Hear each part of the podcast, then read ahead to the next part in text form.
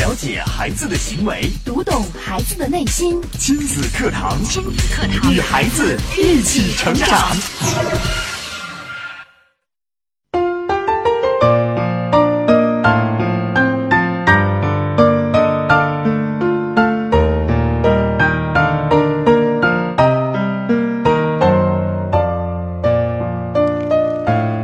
亲子课堂，做智慧父母。欢迎收听以心理学为基础的专业亲子教育节目《亲子课堂》，我是主持人袁明阳，我是主持人吴化。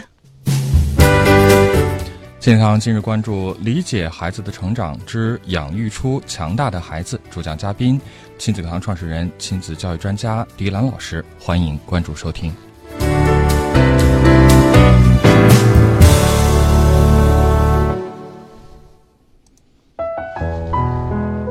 好，节目开始，首先请出狄兰老师。狄兰老师，您好。明阳好，吴华好，听众朋友大家好。学会关心，学会爱，是孩子成长为一个社会人的基础。孩子对他人、对世界的爱与生俱来，但是只有在父母和社会的教育激发下才能展现。一个懂得关心、谦让、共情，拥有分享、帮助、合作。等新社会行为能力的孩子啊，更容易被人接纳而走向成功。今天的节目呢，我们就邀请到亲子课堂创始人、亲子教育专家狄兰老师，带来理解孩子的成长之系列讲座，养育出强大的孩子。嗯，欢迎大家在听节目的过程当中，随时的参与进节目互动。新浪微博您可以关注“狄兰路言亲子课堂”，在今日的话题帖后跟帖评论。您也可以在微信平台添加公众号“亲子百课”，百是一百的百，课是课程的课，随时的互动起来。嗯，我们来请迪安老师跟我们分享。嗯，理解孩子的成长是一系列的讲座了，在这其中我们会分不同的主题来与大家进行探讨和分享。嗯，今天呢，我们给了这样一个主题：养育出强大的孩子。嗯，我想问大家，什么是强大的孩子呢？什么是强大的孩子？可能很多家长 一想到这个强大，会觉得孩子学习成绩好啊，各方面都很优秀啊，多才多艺，这是不是就是我们我们希望的这个标准了呢？嗯，那最渴望的是上天入地，样样本事都精通，对。啊，脚踏七彩祥云啊，叱咤风云，最好能像超人一样。当然，现在呢，我们的亲粉们越来越熟悉了哈，越来越理性了，不可能有那么一个如此强大的，就像我们说《复仇者联盟》里的嗯有各种各样特异功能的这样的嗯天才哈。对因为那毕竟是艺术作品当中的人物。对那么生活中我们要养育什么样的孩子呢？那就像刚才明阳第一个反应，会不会是在学龄期，我们希望孩子们学习成绩好？嗯嗯，那么工作当中呢，能在自己的事业当中，哦，出人头地，这个很出色，嗯呃，或者说在身体方面呢很健康，那我们这个强大，它应该是一个不是很具体、相对比较抽象的一个词汇。是如果说一个身体很强大的人，嗯，很强壮的人，难道在生活当中他就能够做到事事如意了吗？就能够生活能力很强呢？嗯，就是我们在健身房看到那些 muscle man，嗯，他们看起来很强大、很强壮啊。嗯，是不是生就是我们生活当中我们自以为的强大的人呢？也未必，未必是吧？对，未必是这样的。那么我们就看到有一些很瘦弱的人，包括我们经常举的例子马云，那么瘦瘦小小的，嗯，难道我们就会认为他不是强大的人吗？对呀、所以，到底强大是什么样的呢？我们很难给出一个非常具体的答案。对其实这样一个题目给出来之后呢，是需要我们家长们更多的去思考，嗯我们到底要养育一个什么样的孩子？我们都希望这个孩子是强大的，是能够离开我们，在这个社会上立于不败之地的。嗯，嗯但是我们如何去培养呢？对，所以我们今天呢，开启的这样一个主题呢，或许能给大家带来一些思考。我们怎么样去培养我们的孩子？我们希望这个孩子最根本之处在哪里？因为我们知道，一个人其实在一生当中，他会有很多能力，对包括我们刚才说的那些很强壮的健美先生，和我们有时候 Superman 哈、还有超人一样的，那他们的能力显而易见，像健美先生一样，你一看这就是人家有一种能力，对。他有这种运动的天赋，嗯。他塑造了自己身上的曲线，是的。啊，这种健壮的肌肉，几块腹肌，嗯，哦、女性现在说我有马甲线，对啊，这也是需要毅力的。这是需要有能力去表现的。是的，但是我们每个人身上的能力是不同的，嗯。啊，有的人就是天生他唱歌很婉转，像嗯百灵鸟一样；那有的人呢，他讲故事很好听，像无话姐姐一样。嗯那有的人气质很儒雅啊，待人接物，你就会觉得是如沐春风，像一束阳光照进我们心中一样，那就是袁明阳。嗯，你看，每个人我们的能力都是不同的对，啊，我们具有很多的能力。除此之外，我们人人生最大的能力是什么呢？人生最大的能力，我们每个人的最大的能力是什么？我觉得是生存的能力吗？生存的能力，如果说放到那儿一个小婴儿，你不吃不喂他，他可能生存下去吗？其实刚才呢，我们谈到了哈，我们每个人身上能力有很多，嗯但其实归根结底到一点是什么呢？嗯，习得能力，学习的能力。啊，这样就每个人都拥有。对我们每个人都是拥有这种学习的能力呢。我们从牙牙学语，就是咕咕坠地的那一刻，其实，嗯，我们的宝贝儿们，他们就开始去了解这个世界，学习这个世界了。嗯包括在上一期我讲到的时候，这个孩子为什么总是啃手指啊？为什么去老是咬东西啊？嗯，在他的精细动作没有办法这个很好的驾驭的时候，他就要用他的口腔去认识这个世界，去了解这个世界。慢慢的啊，他会知道用我的处理方式去跟这个世界进行互动了。嗯，那么人类的这个在成长的过程当中呢，我们都要都是要通过学习去形成、去建立与这个社会的关系。我们最早的是通过在家庭当中。比如说，我们跟自己的爸爸妈妈呀，跟自己最亲近的人呢，他们的相处、啊，和他们之间的这种互动，我们去了解到，哦，这个社会、这个生活是需要我们大家共同参与的。嗯，我们是需要共同参与的。那么，我们其实有没有想过这个问题？我们每个人在这个社会上，除了说啊、我自己能力很强大，那么这个能力的强大是怎么表现出来的呢？是啊，是在与人互动、合作当中，嗯，你才表现出来了。如果周围压根儿就没有这些朋友，没有这些事物的存在，你的强大，好像也没什么意义了。你根本就不知道自己是否强大，对吗？我不知道我有没有这种能力，那能力就没有任何意义。就好像我们开运动会，你一个人跑，你根本不知道自己的能力所在，但是好几个人一起比赛，你才知道吗？对，所以我们在生活当中就是无时无刻不与人产生互动，所有的活动都是有人来参与的。我们这个世界就是因为有了参与，所以它才不断的变化。所以从孩子咕咕坠地开始，嗯他就要参与到我们社会运行当中了。嗯，他就是到社会运行当中，他就是你社会一员。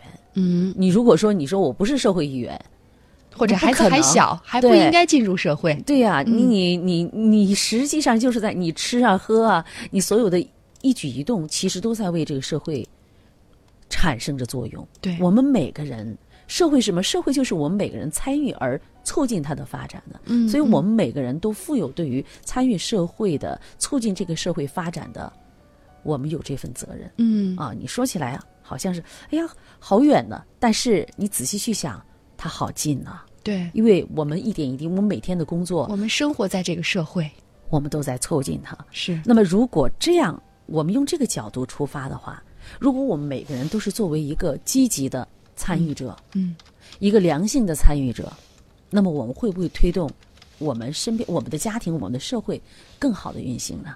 和谐的发展呢？是的，所以你从这个角度上来说，我们每个人都是社会参与者的时候，包括我们的孩子，他肯定是一个社会参与者。那么我们就知道，在这个孩子咕咕坠地的那一刻起，那么也就与这个社会发生着千丝万缕的关系。那么他与社会的互动模式，不仅仅是他自我成长的是否成功与否，或者说他的生活幸福与否，也是促进这个社会是不是向好向前发展的一个环节。你不要去看我们这一点啊，没有少我这一个也不少，多我这一个也不多。咱们经常会说，这个地球离了谁，它都照样转嘛。对，但是我们当我们认识到我们是这所有的齿轮当中的一个小齿轮的时候，你才知道我们每个人其实都在这个社会上起着作用的。嗯。那么，因此我们就说，我们要培养一个什么样的孩子？我们一定会说，哎，你是愿意培养一个对这个社会有破坏力的孩子吗？当然 不会，不会有妈妈 会有这样的想法。对，所有的妈妈，哪怕她自己不行，她也希望他的孩子行。对，是，这是一种本性，对吧？所以呢，这就是我们今天谈到的，我们。理解孩子的成长当中，我们培养出强大的孩子。那么这个强大的孩子说，其实我们每个孩子，我们就讲了，他身上都是有能力的。就像我刚才讲的，我们每个人都有强大的学习能力。是。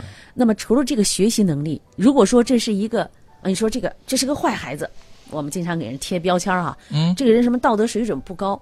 如果他的能力非常强大，嗯，那么。他可能带来的破坏性也非常之大。是的，所以因此我们就会想，我们如何培养出一个正向的、正能量、正能量、积极向上的、关爱这个社会的。就像刚才导语当中说，那我们希望自己的孩子有这种帮助别人的能力啊，愿意去分享啊，啊，我能够有共情啊，我有这样的一孩子。但我们想，生活中如果有一个孩子，他愿意与人分享，嗯，愿意帮助别人，嗯，有很强的共情能力。哎呀，还有一种说法，就我有移情能力。移情能力就是什么呢？就是我看到你很痛苦，我能够去理解你的痛苦，我也表现出，嗯，我跟你的情绪产生共鸣。哦，我看你很难受，我也会很难受。那么这就是一种移情能力了。是这样的人，往往会受到周围人的。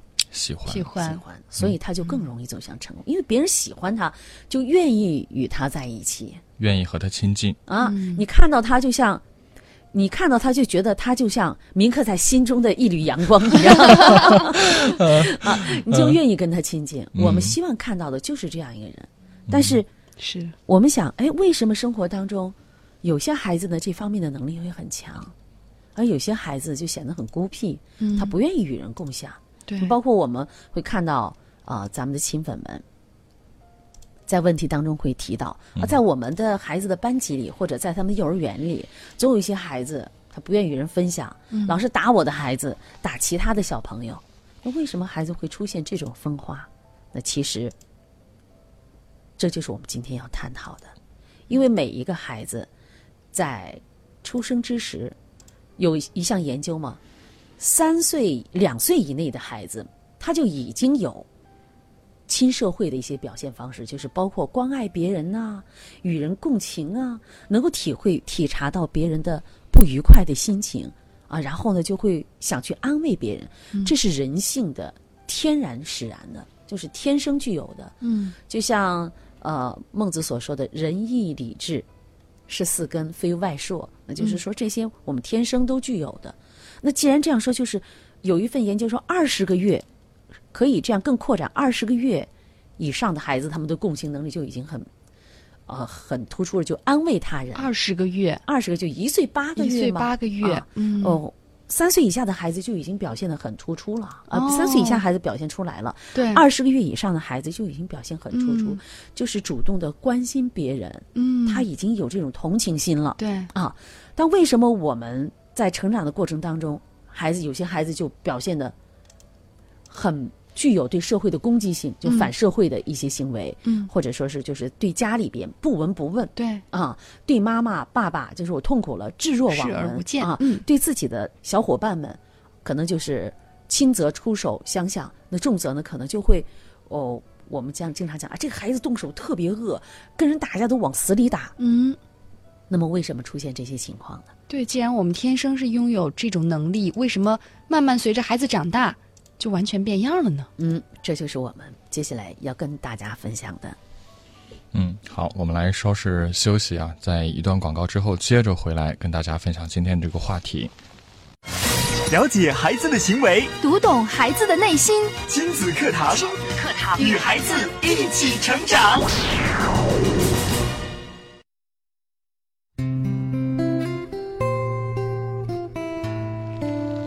好，继续回到正在播出的亲子课堂。今天的亲子课堂，我们为大家邀请到亲子课堂创始人、亲子教育专家狄兰老师，继续为大家带来理解孩子的成长之系列话题。今天我们来讲的是养育出强大的孩子。嗯，欢迎大家在听节目的过程当中，把您的感受包括问题发送过来。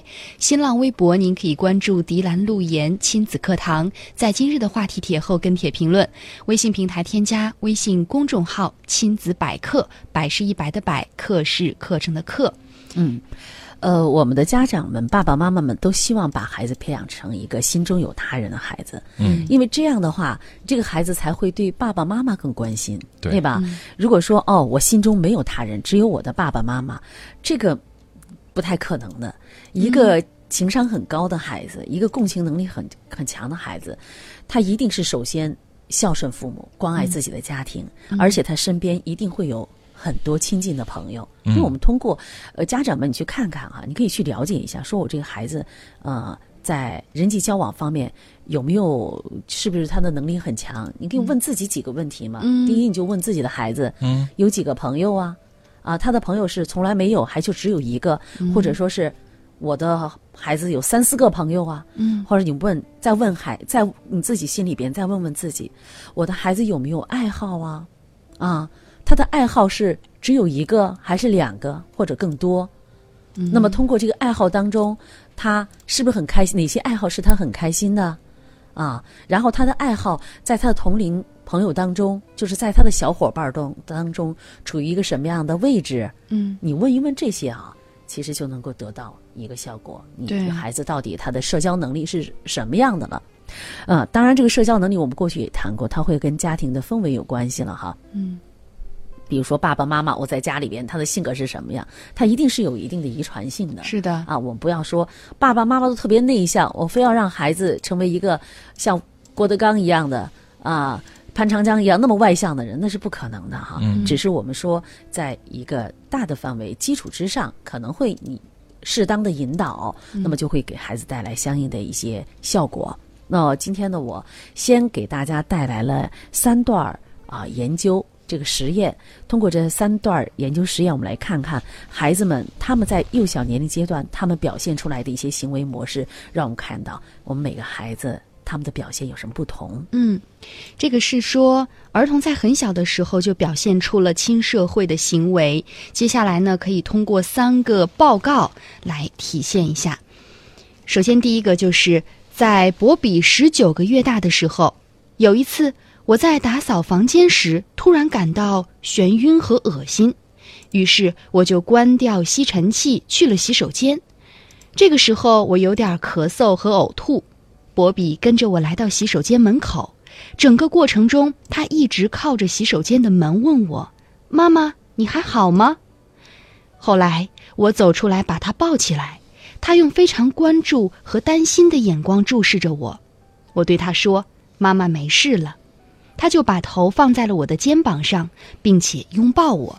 嗯，这是第一个，呃，一项报告，实验报告了哈。对，啊孩子才十九个月大。是，的，那前几在上一周呢，我们的同事抱着他的小女儿来到了我办公室，然后他临时有事情呢，就把小女儿放在我办公室的沙发上，嗯啊，他出去处理一下事情。在他当然，在他出去之前，给他的小宝贝儿，小宝贝儿是十呃十七个月，嗯，啊，呃，十八个月啊，一岁半，他对他女儿说：“他说，爸爸出去拿一下东西啊，我拿下去拿一个快递，然后一会儿就过来，呃，你在这里跟阿姨待一会儿。”然后跟这个小姑娘呢，我们两个就互动的非常好啊，我我就跟她讲话，然后她在笑微笑，偶尔的会偶尔的用简单的词汇回应一下。当时呢，我可能倒水的时候不太注意，把手碰了一下，疼了一下，哦。就是表现的能能感觉到这个小孩子呢，这个小娃娃，当时他就表现的对你的关注度提高了很多，立即他脸上的笑容就缩减了回去。嗯，但他手里边有一个进我的办公室前，爸爸给他的一个小玩具筐，他一直拿着。这个玩具筐，那孩子可能任何一个东西都会是他的玩具嘛。嗯，这个时候他看到我之后，观察了一会儿，就是悄悄的把这个小玩具筐就伸了过来，嗯啊，就告诉我你拿那个意思就是你拿着玩儿吧啊。其实前期呢，他一直拽那个玩具筐是很紧很紧的。爸爸对他说啊，你让阿姨玩玩你的小筐吧，是不给的，不给的。啊。这个时候他可能观察到了我的一些表现啊，好可能猛一疼，嗯，因为我在。碰着桌子的时候，碰着桌角的时候，就突然间缩回那个状态。我揉了揉，然后有点痛苦的表情。嗯他就把那个小筐递到了我的跟前，嗯，看着我就碰了碰我。哎，这其实这种行为是安？慰你。对，很好。吴华刚才用了一个词“安慰”，包括刚才我们拿的这个实验报告给大家讲的，一个在二十个月以前的孩子，他就已经懂得用安慰的方式去表达自己对他人的关怀了。嗯。就是在这些孩子他的情绪当中，他的情感当中，他能够体会到，哦，你成人是不是痛苦，是不是很难受？嗯，那么你的情绪、你的情感的表现展现，他已经接受了，这是天生的能力。天生的能力，哦。这是天生的能力。所以我们不要以为啊，孩子们没有什么感觉，嗯。那么小他已经有这种能力，而且从这种天生能力，我们感觉到孩子天生具有去关注、关爱别人的能力。嗯，好，这是第一个实验报告。我们再来看第二个。好，第二个是托德，大约两岁的时候，有一天，一个名叫苏珊的四岁小女孩来我家玩儿，他们两个在卧室玩耍，苏珊突然大哭起来，也就是这个四岁的小女孩大哭起来，我就问怎么了，苏珊说她打我，我说哦，我叫他不要打你了，并且我叫托德。托德似乎并不怎么紧张，只是在旁边看着苏珊哭。我问托德：“你打苏珊了吗？你不想伤害别人的。”于是他们又回到卧室去了。只几秒钟，苏珊就又跑了出来。这一次，我严厉地说：“不，托德，你不能伤害别人。”在苏珊妈妈安慰苏珊的时候，托德看着苏珊抽泣。在桌子右边有一些掉下来的花瓣，托德呢就捡起了一片小花瓣，微笑着把它递给了苏珊，并且说：“给你。”苏珊伸出手接过了花瓣，然后托德又去捡掉下来的其余的花瓣，把它们递给了苏珊。嗯，像这两个孩子之间的互动模式，生活当中是很常见的。是包括我们的亲粉们，妈妈，你们看，就是当你的孩子跟其他的孩子在一起的时候，彼此之间肢体的冲撞啊，啊，嗯，往往会发生。那么一个孩子呢，会弱势就会哇哇大哭；另外一个孩子呢，嗯觉得可能还会有一些呃在旁边，嗯。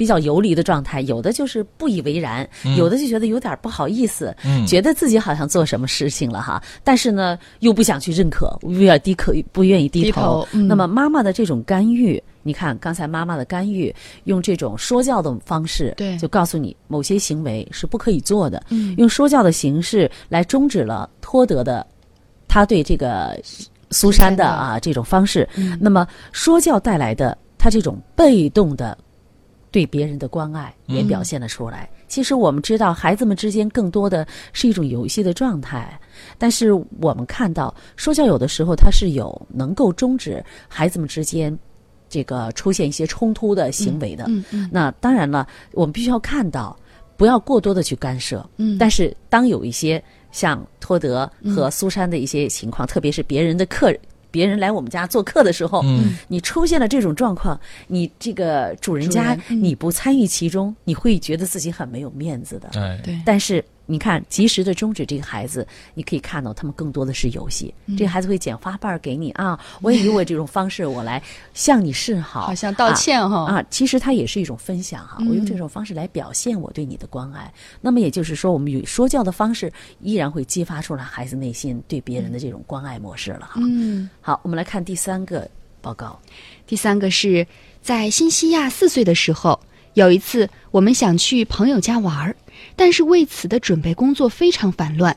新西亚对他的弟弟查理德说：“来，我来给你讲个故事，我们不要在这里烦爸爸妈妈了。”于是他们一起坐到了躺椅上，新西亚开始读其实就是在讲他以前听到的两本书给理查德听。当我和他们的父亲把一切都准备好了的时候，我说：“能够不被打扰的完成准备工作，真是太棒了。”嗯，你看，呃，往往这是在多子女家庭当中的哈，嗯。我们会看到，包括现在二胎正在放松放松之后哈，嗯。呃，很多家庭里边小宝贝雨后春笋一般，对，包括我身边很多朋友，我看到的呃最直接的那就是呃陆岩老师他的两位嗯宝贝小公主之间的互动模式。嗯那她的大女儿呢，就会非常安静的，就当我们在一起，比如说我们有聚会的时候呢，成人们在一起讲话的时候，她的大女儿就会单独把他的小女儿拉到旁边来，姐姐给你讲故事。嗯，啊，姐姐，我们两个来玩玩游戏。玩游戏，当他的小女儿在可能有有一些啊、这个情绪波动的时候呢，那姐姐就会适时的嗯进行相应的一些抚慰。嗯然后比如说，他会告诉大家，嗯、嗯，大家请注意，叔叔阿姨，我们请注意，呃，我妹妹想给大家表演一个。表演一个节目，这个节目是什么什么？然后表演完了之后，就会拉着妹妹去旁边。好了，表演完了，就是在这个时候，他已经开始进行相应的分担。那么这个孩子，你看天生他有帮助他人，当然在这个情景当中是姐妹俩或者姐弟俩，对，但是孩子们他有主动帮助承担的这种能力。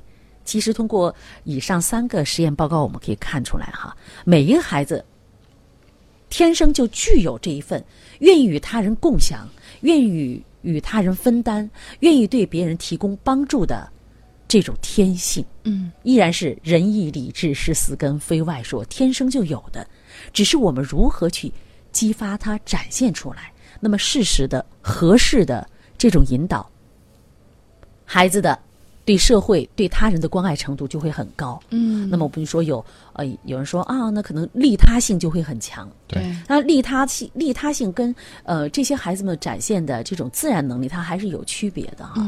因为自然的是什么？自然的就是必须的、必然的。嗯自然的就是必然的。这孩子他必然是这样一个孩子，之所以成长为一个其他方其他的让你觉得啊千疮百孔、浑身毛病的孩子，他一定跟我们的教育是有关系的、啊。这就是我们刚才通过这三个啊这个社会性的报告来给大家进行共享的。其实人类作为社会性的物种来说呢，它天生具有与他人合作的这种关系啊、互动的机制，而且是相信他人，也愿意给予他人帮助的。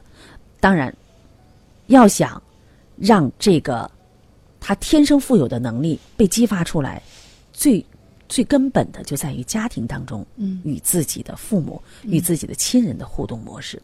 如果这个孩子是自私的，啊，呃，是很霸道的，那一定和你的养育模式有直接关系了。嗯好，节目正在进行当中，我们也稍事休息一下，半点之后继续回来。典型的教育问题，家长的普遍困惑，先进的理念讲解，有效的技巧传授。亲子课堂，为人父母者的必修课程，让您轻松玩住孩子，成就孩子的一生。好，欢迎继续回到正在直播的亲子课堂。提醒大家，亲子课堂节目播出的时间是在每天上午的九点到十点，重播时间是在晚间的二十点十分到二十一点。您可以在收音机上通过您熟悉的频率来收听，当然也可以透过手机下载蜻蜓 FM 或喜马拉雅 FM 客户端来收听节目的在线播出。错过在线直播的时段，您还可以随时用这两个 APP 来收听到我们节目的录音的点播，也是非常的方便。手机或者是 PC 端的浏览器直接登录星光点 FM 也可以来在线收听我们的节目，也是非常的方便。嗯另外还有两个微信公众账号，也欢迎您可以随时的关注啊。首先呢，就是亲子百科，百是一百的百，课是课程的课。打开手机微信，在公众号那一栏输入这四个汉字，找到我们加关注。每天呢都有我们的亲子原创文章以及有关亲子课堂的节目预告帖。另外一个微信公众账号是星光亲子课堂，同样也是在微信公众号里面搜索这几个汉字“星光亲子课堂”，会为您推送有关正言蓝语道德经》的内容，包括啊周正教授的语音内容，您随时打开就可以听到了。嗯，是。另外还有个好消息和大家来分享。那熟悉我们朋友的亲粉都知道啊，从前年开始，我们和正开国际马拉松展开合作。作为正开马拉松的合作伙伴，亲子课堂特别组织了亲子马拉松的跑跑团。那今年呢，我们再次受邀来。呃，为大家召集这么一个活动，三月二十七号，正开国际马拉松将会在美丽的郑东新区鸣枪开跑。我们的亲子跑跑团的团员招募也正式开始了。呃，我们为大家争取到了五百个名额。那报名的时间也非常的有限，在本周内，如果大家还没有报名的话，要抓紧时间了。呃，相关的报名的这个费用以及报名的地点，您可以在我们的微信公众号“亲子百科”上直接回复“马拉松”这三个字，直接回。回复回复马拉松这三个字来进行查看。我们在郑州市区为大家设置了六个报名点，大家可以就近来进行报名。那往届的这个。呃，马拉松跑跑团的跑友呢，也会在明天来做客我们的节目，跟大家来分享运动的快乐。那如果大家在往年参加过我们的亲子马拉松，也可以来报名参与到我们明天的分享当中，直接在微信公众号“亲子百科”当中留下您的联系方式就可以了。我们一起邀请大家。在三月二十七号，共同的跑进春天。嗯，是的。好，继续回到今天的节目当中。今天呢，迪兰老师为大家带来的系列话题是理解孩子的成长。今天是养育出强大的孩子。嗯，你有什么样的感受、想法，都可以通过微信啊来参与进来，在微信公众号搜索“亲子百科”，直接留言互动吧。是，其实刚刚在呃前半段留言，呃这个迪安老师呃跟我们分享之后啊，我也看到有位朋友在我们的微信群当中也已经发来了他的这个分享，其实很有意思，也讲到了他这个生活中遇到的这个呃具体的情况。茉莉花开说，孩子在两岁多的时候，阿姨给他东西吃，他就把手里的玫瑰花递给了阿姨。嗯，这就是分享互动，天生孩子能感受到。啊，外界对他的友好与否？嗯，那当然了。我们说这个一般来说呢，亲社会行为呢，这个表现哈，就是对社会的关爱度表现的高呢，是女孩子。嗯，小小女宝贝哈，好像就像贴心小棉袄一样，我们都会这样讲。对对对，她会表现出很亲近。当然，这也是由于呃女孩子她的个性使然，因为她本身呢，她弱弱的，相对于男性来说，她她是弱弱的。她正因为自己我们有这方面的能力，这是天生的预设的。上天给我们的能力，自我保护，所以我不会外显我的攻击性，我就会把这个攻击性要隐藏起来啊。是，但并不是说每个女孩子没有攻击性的，只是她相对于男性的强壮而言，嗯，她知道我要表现出来的话，可能会带来更多的伤害，怎么办呢？那么我不可能把这种攻击性外显出来，所以我表现出来是对别人的更亲近哈。这都是你看，呃，造物主就是如此的神奇，嗯。那么刚才我们就讲到了这些哈，孩子天生的具有这种能力，可惜有有一些家长就会说啊，我的孩子好像在这个分享上面呢，就不太有这方面的表现，不主动。啊，让他手里边有个什么东西吧，说你拿给哥哥吃吧，嗯，不给，嗯，就是不给。小朋友来家里玩吧，人家带着客人来了哈，说你把你的玩具让给妹妹玩玩吧，一起玩吧，不行，嗯。妈妈如果从手里边把他的东西夺走，那就会大哭大闹、撒泼倒地。这种情况其实很常见啊，很常见的。我们都说这是独生子女家庭的通病嘛。我们经常会把呃我们自己的所有的原因都归结于外在，而从来没有从内在去找原因是为什么。独生子女那么多，呃，他是存在一些问题，但是他不是。每一个家庭必然出现的问题，对，一定要分清楚。所有出现这些必然问题的，那都是跟我们的家庭的这个成长的文化土壤有关系。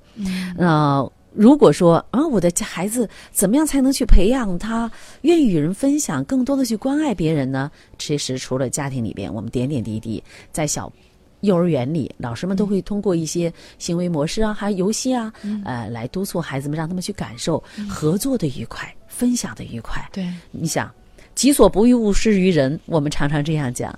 那么你是送人玫瑰，手留余香。我们经常也这样讲。那怎么做？大家都知道这样的道理，可并不是每一个孩子都愿意去做。嗯啊，这需要我们在生活当中跟孩子的彼此的互动啊。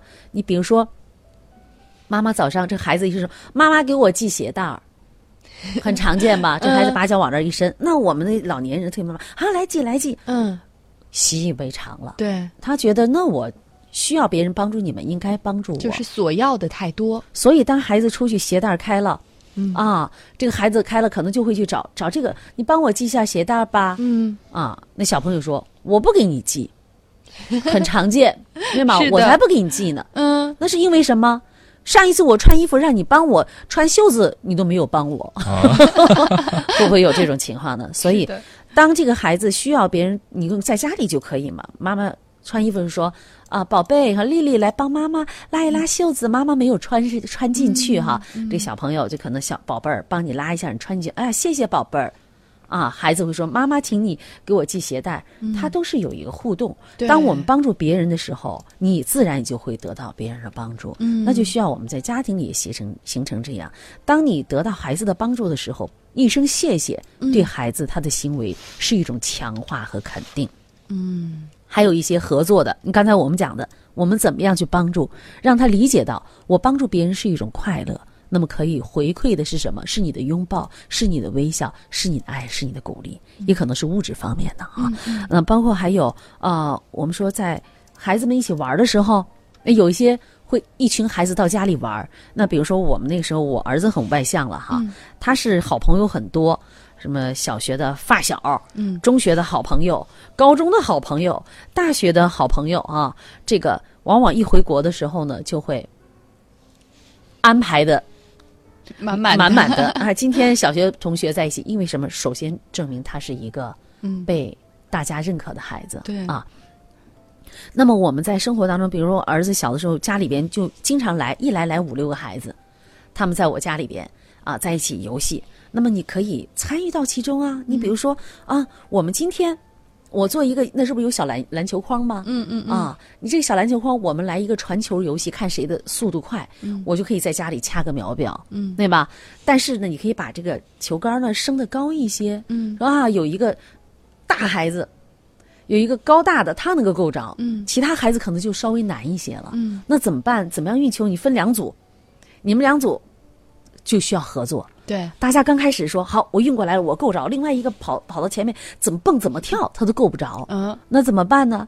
经过几轮失败之后，大家就总结出来嗯了。哦，高个儿的，你去个，你去，我在底下接着，你去把这个球拿下来之后，我赶紧去运过去。嗯，我们分工合作。对游戏当中你就知道哦，有些活动是必须要分工合作、协调一致才能完成的。嗯如果单打独斗，最后没有任何结果。是的，你看，这就是我们在生活当中，有一些游戏当中就可以去让孩子们通过这种合作的模式去了解我如何与人。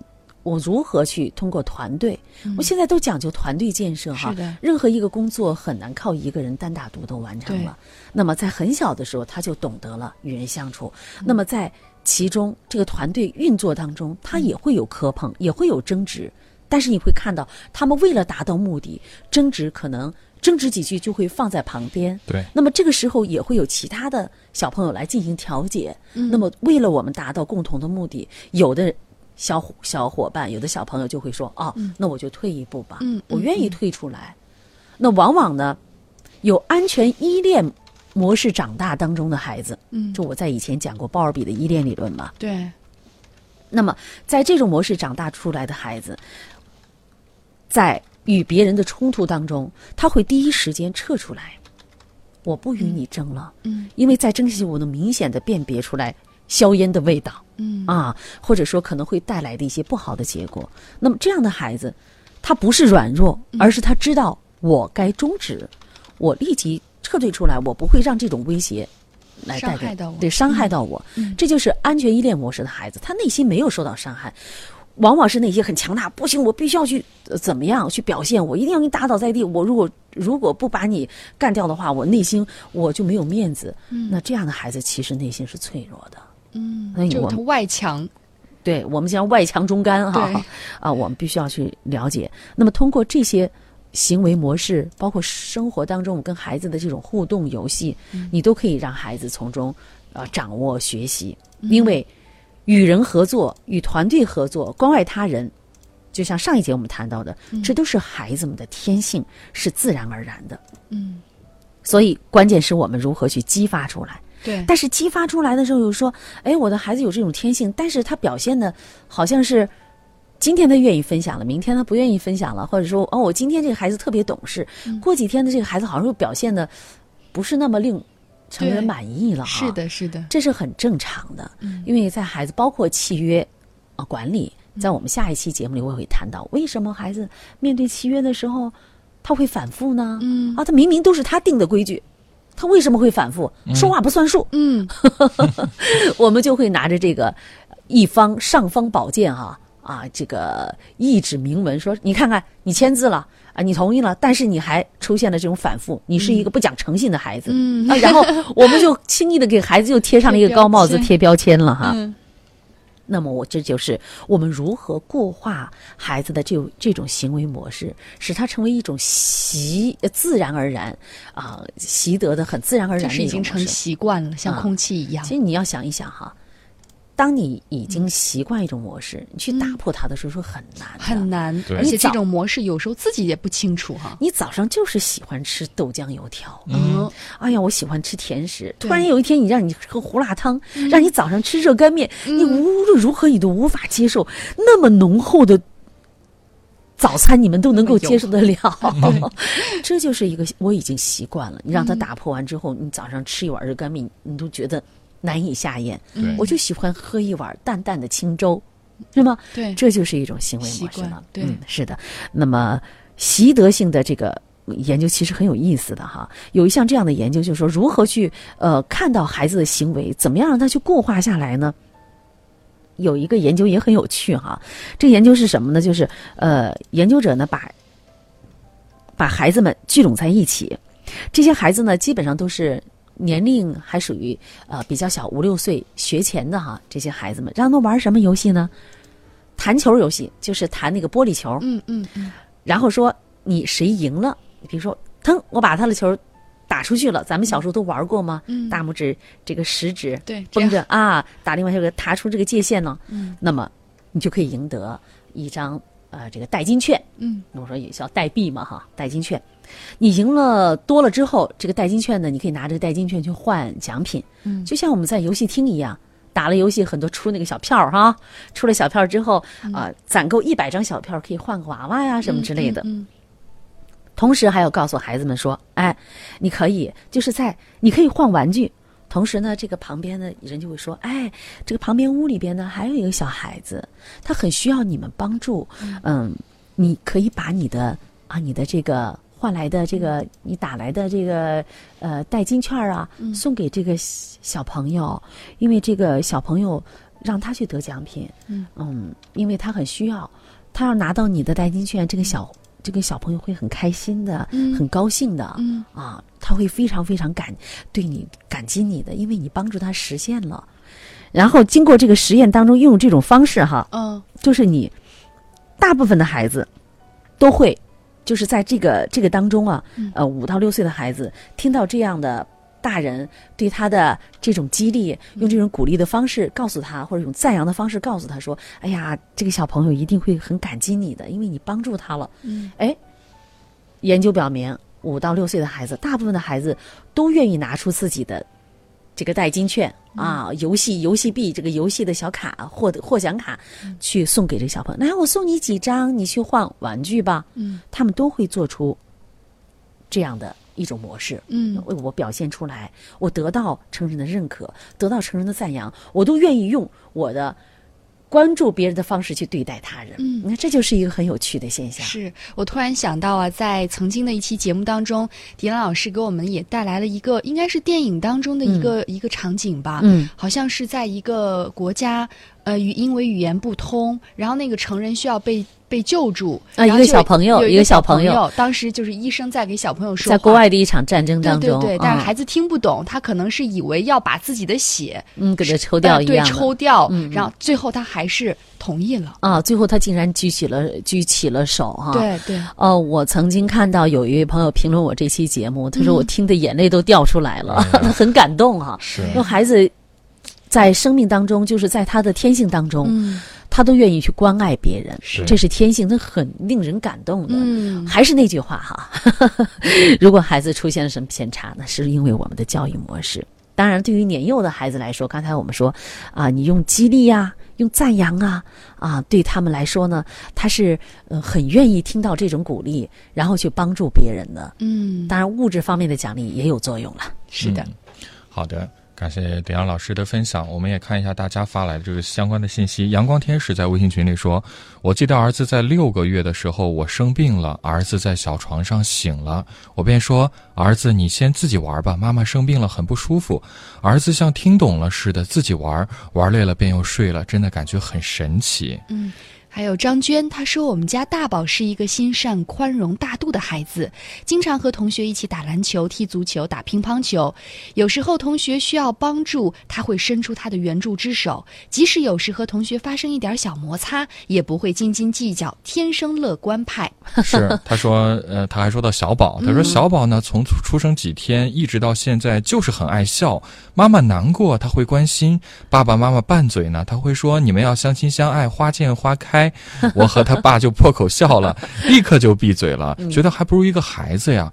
一放学呢，就先抱抱我，亲亲我，说想我，这个时候是最幸福的。是的，是的，你看，所以我常说，孩子们是天生的心理学家，他天生的知道怎么样去调节哈、但是我们很多的父母却没有了这种能力，所以我们要向孩子学习嘛。嗯，好，我们来稍事休息啊，在一段广告之后接着回来，大家可以继续透过互动方式跟我们来互动。嗯，新浪微博是迪兰路言亲子课堂，腾讯微信添加公众号亲子百科。开车需要学习，需要学习。那教育孩子呢？任何事情都需要技术，而最需要技术的事情就是教育子女。孩子肯定比电脑、汽车更复杂、更精密，而重要的是它更珍贵。假如我们一生只能拥有一项本领的话，必定首选家庭教育。教育孩子，你是合格父母吗？亲子课堂，为人父母者的必修课程，让您轻松玩转孩子，成就孩子的一生。成就孩子的一生。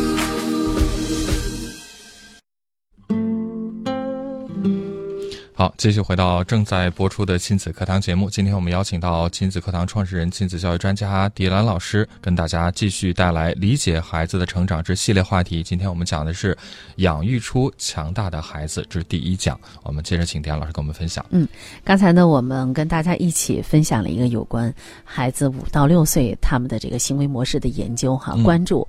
那么，当我们成人以鼓励和赞扬的语言去肯定孩子的行为模式的时候，是可以达到强化的作用的。是，啊、我们经常会在节目里谈啊，你如何强化孩子的良性行为，对，要淡化孩子的这个不良行为为啊。嗯，对这个不良行为呢，要视而不见。对啊，你去强化那些好的、积极的，那么孩子自然而然他会在这方面良性行为就越来越多，对，因为他得到的都是正向的鼓励鼓励和关注嘛。哈、嗯，啊，呃，同时呢，在我们呃强化孩子的这个良性的正向行为的同时，我们必须要认识到，我们成人的带动作用是非常关键的。嗯我们一直以来有关这方面的探讨就从未停过对，啊。我们经常讲行不言之教啊，嗯，父母的行言行大于说教对，啊。刚才呢，我也谈到了说教，它会有一定的影响力。嗯嗯，就是比如说用这种呃理论性的哈，我说教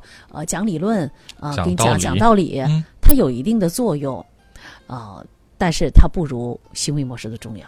为什么这样讲呢？嗯，有关这方面的心理学家还是做过一些研究的。